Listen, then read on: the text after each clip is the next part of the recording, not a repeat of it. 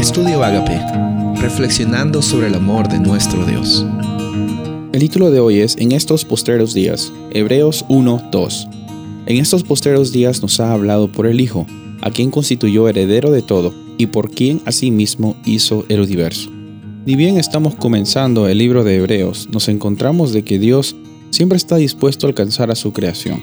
A mí me gusta siempre reconocer y reflexionar en la realidad de un Dios que toma la iniciativa que siempre está presente, que te alcanza y que nunca te va a abandonar en las circunstancias que, vengan hacia ti y también en, en, las, en las circunstancias que van a venir en un futuro. En esta ocasión, en el versículo 2, vemos de que hay un término que se llama en los posteros días. Y es que es en medio de esas circunstancias en las cuales en el pasado Dios se manifestaba por medio de intermediarios, por medio de profetas, eh, llegó un punto en el cual ya hubo un antes y un después, un antes y un después de Cristo. Y Jesús se llegó a ser la mejor y mayor y más grande expresión de Dios el Padre.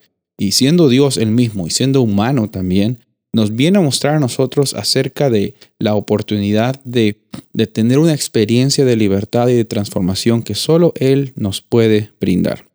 Sabes, hay bastantes eh, eh, citas en el Nuevo Testamento y en Hebreos especialmente que hablan acerca de este, este término eh, en los postreros días. En el Antiguo Testamento también encontramos Daniel usando un término que se llamaba el tiempo del fin.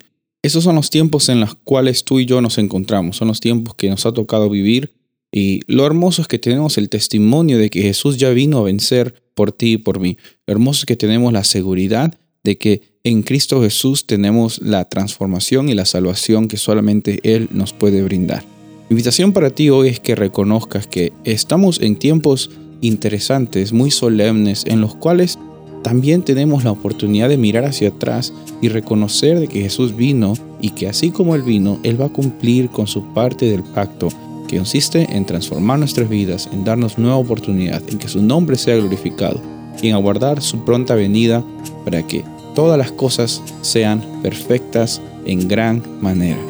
Soy el pastor Rubén Casabona y deseo que tengas un día bendecido.